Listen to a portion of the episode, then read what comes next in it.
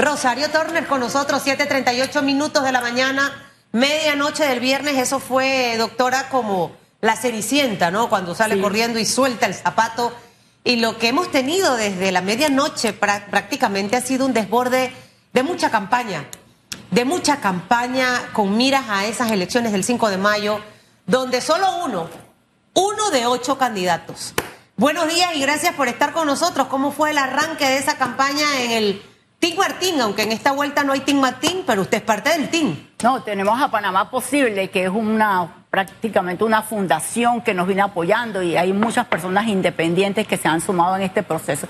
Bueno, te mencionaría que desde nuestra perspectiva ha sido muy efectiva el arranque de campaña. Estuvimos prácticamente en seis provincias en forma simultánea y se siente la alegría, la confianza del pueblo panameño para apoyar a Martín Torrijos y a la fórmula, porque de verdad nosotros tenemos una propuesta enfocada a mejorar no solamente la calidad de vida, con un cambio posible para Panamá, pero con transformaciones profundas. Ese cambio profundo con experiencia, básicamente es como e, esa fortaleza de la campaña de Martín Torrijos, el hablar de la experiencia de él como presidente de la República y sin lugar a duda de varias de las figuras que lo acompañan, entre ellas usted, que ha sido eh, desde ministra a, directora en distintas administraciones. Sí, efectivamente, eh, se caracteriza la fórmula y toda la estructura organizacional de gente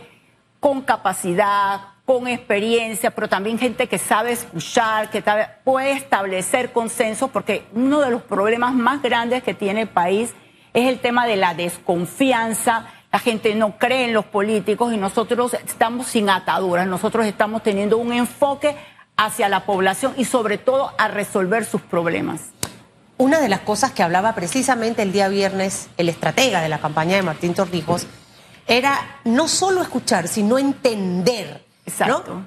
Porque yo puedo escuchar, a veces uno escucha a su esposo, a sus hijos, pero uno no entiende lo que trata de decirle, cómo se siente o qué es lo que quiere. Eh, eh, ¿Qué han logrado ustedes eh, básicamente llevarse al entender esa frustración de muchos panameños, ese desencanto, esa falta de credibilidad? Porque lo que vemos es mucha gente prometiendo, prometiendo, prometiendo, prometiendo y prometiendo. Entonces, en ese entender de esta campaña, ¿qué es lo que han sacado y lo que van precisamente ustedes a a promover a través de las propuestas que tienen? Mira, las propuestas se han ido diseñando a través de un proceso de validación, porque realmente nosotros pensamos que no se puede hacer una planificación desde un despacho, desde un equipo central. Hemos ido a las comunidades, hemos estado con gremios levantando toda la información para así ir diseñando las soluciones. Y eso nos da una mejor capacidad de respuesta.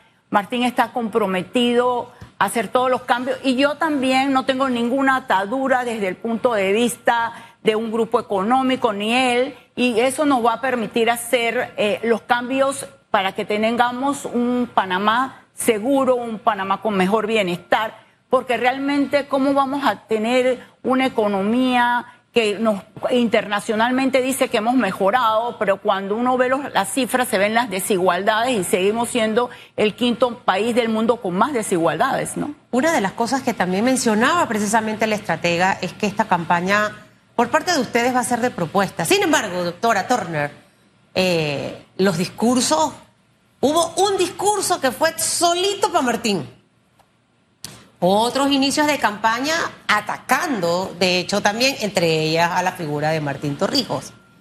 ¿Por qué se ataca tanto a Martín y si ustedes van a responder o se van a mantener en esa línea de propuestas? Mira, realmente eh, nosotros firmamos un compromiso ético electoral y nosotros lo vamos a cumplir. No sé los otros candidatos, porque si uno firma un, un acuerdo, un convenio es para cumplirlo y eso demuestra la falta de una cosa es el actuar y una cosa es lo que uno dice, nosotros no vamos a responder. Para nosotros lo importante y el enfoque de nuestra campaña es poder llegar a las distintas comunidades, conocer sus problemas, pero también conversar con ellos las soluciones y los planteamientos. Ese va a ser el enfoque de nuestra campaña.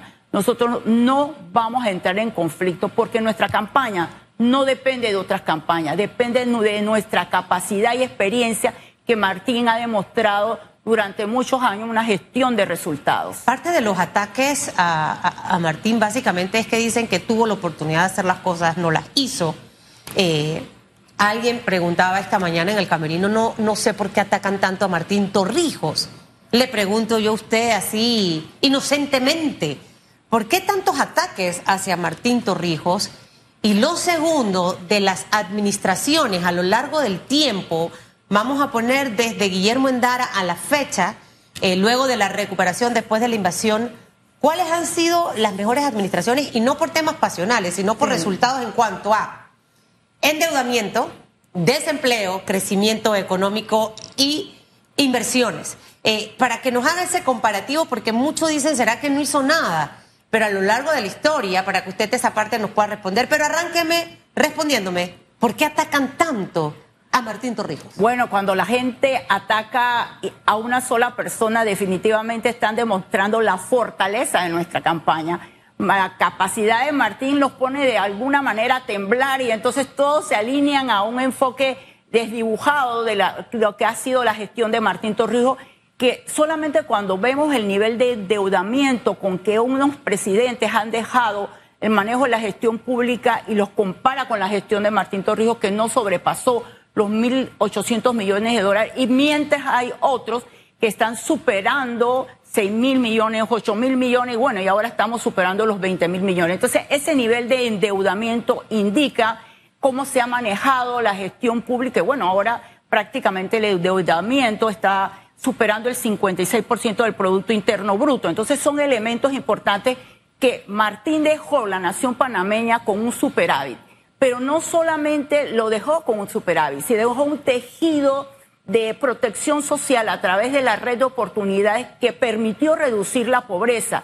Y esos son uno de los elementos importantes. Y bueno, yo como pediatra te puedo decir que en el en el tiempo que Martín eh, dirigió. ¿Usted trabajó en el gobierno de Martín? Sí, yo. ¿Qué cargo llevaba en esa Yo fui ministra el último año y yo te puedo señalar que todas las políticas de salud y las políticas sociales, imagínate, se implementó eh, la gratuidad para la atención de menores de cinco años, que protege a los pobres eh, mayormente también la gratuidad en la atención de las embarazadas y, se estableció el mejor esquema de vacunación de América Latina. Fuimos el primer país de implementar la vacuna de protección contra el papilomavirus. Eso fue durante la administración Martín Torrijos. Eso fue la administración de Martín Torrijos. Eso les garantiza... Solamente en salud, imagínate lo que te estoy comentando. Eso les garantiza que ahora lo pueden hacer mejor. Por eh, supuesto. y, se lo pregunto porque eh, es parte básicamente del eslogan de ustedes. Claro. Ahora tengo más experiencia. Cuando fue presidente, Martín Torrijos, ¿qué, ¿cuántos años tenía? 42, 43 años. Ahora ya tiene 60, si no estoy equivocado, raspando por ahí a los 60, ¿no? Ya han transcurrido 20 años, doctora Turner, y, esa, esa, esa capacidad de haber hecho esas cosas que usted me menciona en este momento, ¿le da esa certeza de que ahora lo puede hacer mejor? Por supuesto, eh, cuando uno conversa con Martín y ve cómo ha evolucionado ese compromiso de dejar su, su, tranquilidad en su hogar, en su, en su trabajo previo que tenía y venir a enfrentar una de las peores crisis que está viviendo la nación panameña desde el punto de económico, desde el punto de vista social, demuestra que definitivamente hay un desprendimiento para usar todas sus capacidades para mejorar el país. Y fundamentalmente, ¿En qué ha cambiado Martín? Bueno, yo te Bueno, eh, pues, se lo pregunto, yo no he vuelto a trabajar con ningún jefe después de muchos años. Creo que no. Pero obviamente fue su jefe en el último año como ministra. ¿Antes de ministra tuvo otro cargo en el gobierno? Eh, yo fui directora de servicios médicos de la caja en, con Martín Torrijos también. También fue en la época de Martín. Es decir, que fue su jefe, ¿no? Sí. Con distintos sombreros suyos, tanto de ministra como de directora de, prestaciones de la caja del Seguro Social. ¿En qué ha cambiado ese ser humano, eh, uno por un lado, y la parte profesional de Martín Torrijos? Bueno, yo te puedo decir que le veo más fortalecido su liderazgo. O sea, el liderazgo de él siempre ha sido un liderazgo de servicio, pero ahora enfoca todo a pedir resultados. Y eso, eso es la gestión moderna, un enfoque de gestión basado en resultados. Y bueno, combina el liderazgo con un poco de coaching, porque de repente eh, yo he tenido jefes que no te acompañan en el proceso de crecimiento y Martín sí acompaña a su equipo. Y palo, y palo, y palo, y ahí no actúan, actúan como jefe a esto, al otro, pero no te acompañan en ese proceso y eso es muy importante para el desarrollo del capital humano. Siempre hablamos de que Panamá necesita liderazgo. Exacto. O sea, al final quien gerencie nuestro país, el próximo presidente eh, eh, eh, tiene que ser una persona que también inspire. Así es. que inspire al equipo de trabajo con el que está pero que también al, país. Eh, las apuestas de esta nueva propuesta en esta campaña electoral de ustedes. Tenemos desempleo, venimos golpeados económicamente, doctora Turner, de eh, diversos eventos que se presentaron durante la administración Laurentino Cortizo, desde la pandemia, la guerra de Ucrania eh, con Rusia, luego la crisis del petróleo, los cierres de julio del 2022, los cierres de noviembre del 2023.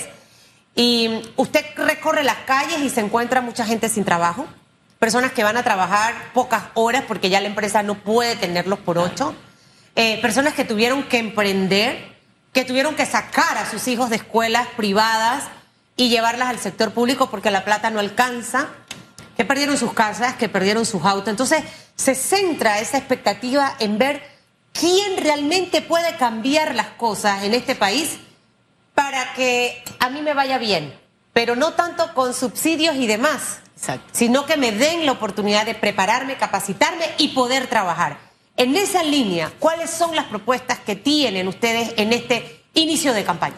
Mira, eh, nosotros la fase de campaña la tenemos en distintas etapas y precisamente ahora no es el tema de plantear todo el tema de, las propuestas con detalle.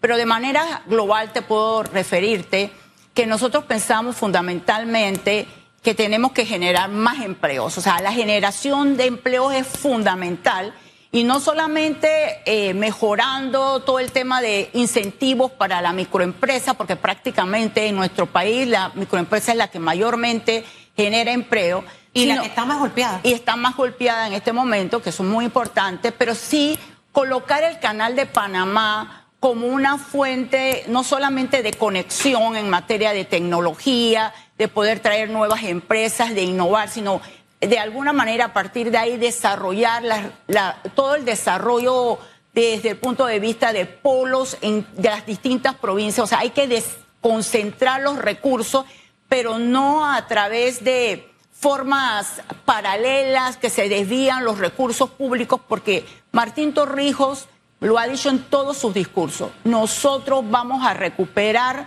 la confianza del pueblo panameño, está a un lado y va a ser muy fuerte con el tema de rendición de cuentas, de mantenerle la dignidad al pueblo en el sentido de que la gente tiene un hartazgo con el tema de la corrupción y, aquí no vamos a ver fueros ni privilegios en ese tema. Todas las personas que estén involucradas en temas eh, de corrupción van a ser tomadas en cuenta para que la ley, y eso lo tendrá que hacer el órgano judicial, haga ese cumplimiento.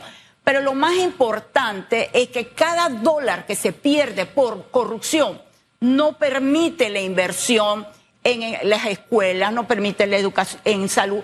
Y es fundamental, y te lo, señalo, que la educación eh, dual, donde se pueda de alguna manera que la persona trabaje y al mismo tiempo estudie, le permite de alguna manera mejorar sus competencias y poderse insertar en el mercado de trabajo con carreras técnicas que se requieren en el país. ¿Se van a rodear de los mejores? Esa es una de las grandes preguntas porque Puedo yo tener toda la intención de querer hacer las cosas bien, pero ese equipo de trabajo con el que me voy a rodear debe prácticamente cumplir con un perfil. Eh, no es que tenga que ser igual a Martín Torrijos, ¿no? Pero sí con, con ese enfoque de trabajar, eh, de servir, no de autoservirse, que es lo que hemos visto en los últimos años, doctora Turner muchos de los funcionarios de los últimos gobiernos después tienen que desfilar, subir y bajar escaleras, porque están involucrados en temas de corrupción. ¿Cómo van a hacer ustedes para escudarse precisamente de tener realmente a los mejores? Me imagino que tomarán figuras del Partido Popular, eh, figuras independientes, eh, eh, la sociedad civil, el sector empresarial. ¿Cómo van a hacer que es una de las cosas que también el elector se pregunta. ¿De quién se va a rodear Martín Torrijos para garantizarme que su gobierno va a ser un gobierno no corrupto? Seguimos saliendo. En el último, eh, en el último informe de corrupción, seguimos estando dentro de los países más corruptos. Entonces, con ese perfil, ¿qué empresa va a querer venir a Panamá a invertir? Imagínate que bajamos puntos y quedamos de, eh, de la posición de 180 países en la posición 108. O sea, Panamá definitivamente nos da los elementos de seguridad jurídica que no permiten la competitividad que el país pudiera desarrollar y destacarse entre los principales de América Latina. Pero lo importante es que Martín lo ha dicho claro. Tenemos un compromiso de poder dirigir el país con los mejores. Y los mejores incluye, nosotros no tenemos eh, ningún compromiso con un partido político. Aquí nosotros podemos incorporar a los independientes, podemos incorporar a todo que el que tenga un perfil que le permita dirigir la cosa pública para obtener mejores resultados y sobre todo con un compromiso nacional. Ahora, dentro de todo esto, uno de los elementos que siempre se utiliza para golpear eh, a Martín Torrijos, doctora Turner, es decir, es que es más de lo mismo. Él fue PRD, bueno, ya fue PRD porque ya renunció la semana pasada fue PRD eh, y, el PRD en este momento quizás está atravesando por un momento complicado en cuanto a tema de percepción, ¿no? Eh, ¿qué, garantiza eh, básicamente a ese lector que no es más de lo que estamos viendo en este momento con la administración actual? Y se lo digo porque Martín Torrijos militó en el Partido Revolucionario Democrático por muchísimos años. ¿Cuál es esa garantía? Que tenemos que no va a hacer lo mismo que ha estado ocurriendo con el PRD en los últimos años? Mira, yo tengo que decirte que la decisión que se tomó, no solamente lo tomó Martín, lo tomé yo y en la mayoría del, equipo que estaba en alguna manera indicándonos que querían venir con nosotros, tomaron una decisión de, renunciar. ¿Usted también estuvo inscrita en el PRD? Sí, y también estuve en un puesto directivo.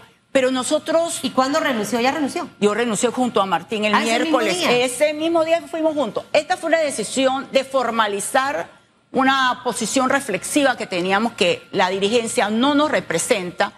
Pero sí yo tengo que decir que cuando nosotros gobernemos vamos a gobernar con un perfil de los mejores y de los mejores significa que también va a haber otro criterio, que no va a haber figuritas repetidas, porque nosotros consideramos que hay que incorporar eh, nuevas personas que puedan dar creatividad, innovación.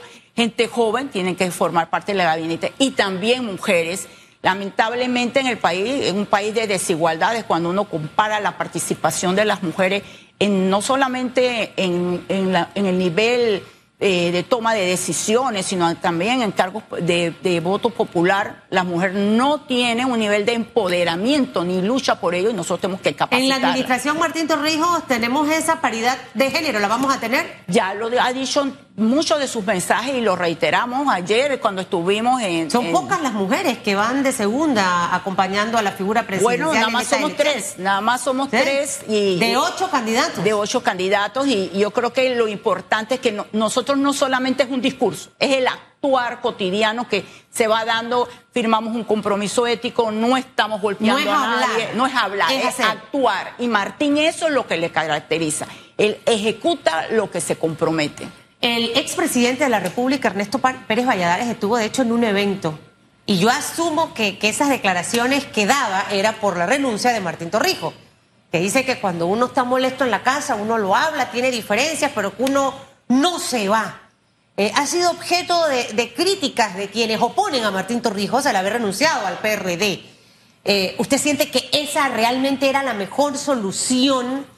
Eh, para poder realmente conectar con ese discurso que llevaba Martín, porque es el partido que fundó su padre. Eh, obviamente usted también renuncia. Eh, y otras figuras, el doctor Sánchez Cárdenas también hizo exactamente lo mismo. ¿qué, respondería a, esos comentarios que, por ejemplo, daba el expresidente? Que uno tiene que quedarse en casa, aguantar y aceptar las diferencias, aunque no me gusten las cosas. Mira, una cosa son las bases que creen en el torrijismo y otra es la cúpula que no nos representa.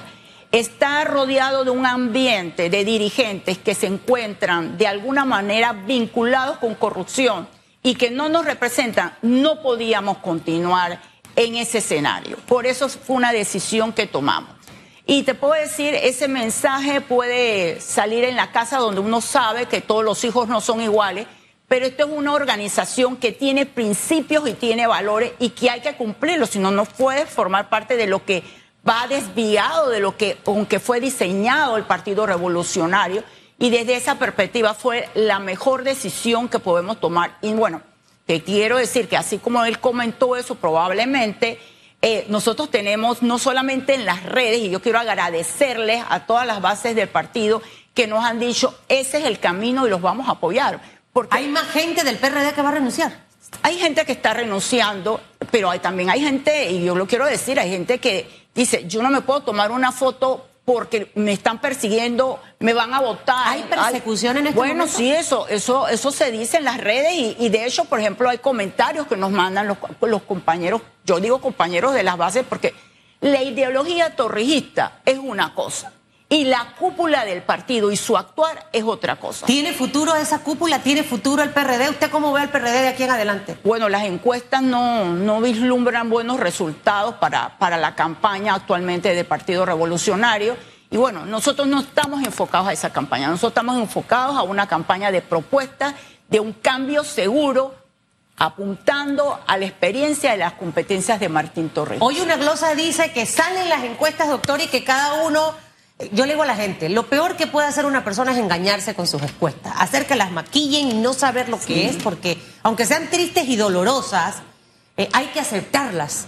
Las encuestas en este momento, eh, ¿cómo posicionan a Martín Torrijos? Bueno, las encuestas que nosotros manejamos, nosotros estamos eh, colocados en una posición entre el segundo lugar y lo importante ¿Segundo lugar? en segundo lugar, pero las encuestas corriendo el, el, el, expresidente Martinelli.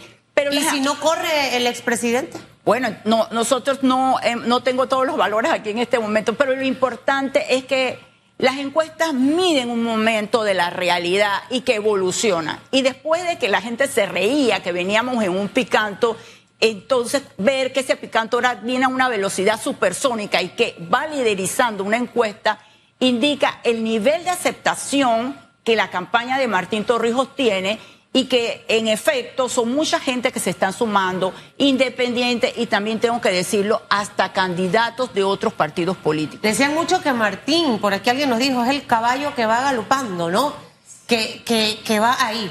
¿Ustedes consideran que tienen las opciones para nuevamente llevar a Martín Torrijos a la presidencia de la República, doctora Turner? Eh, definitivamente, vamos a hacer historia en este país. Martín va a volver a la presidencia pero no por un interés individual, por un interés de transformar a Panamá y que a todos nos vaya mejor. Nada de que qué hay para mí. No, eso se va a erradicar. Aquí nadie se puede quedar atrás porque vamos apuntando hacia el bienestar y el desarrollo de todos. Bueno, doctora Rosario Turner, gracias por haber estado con nosotros esta mañana.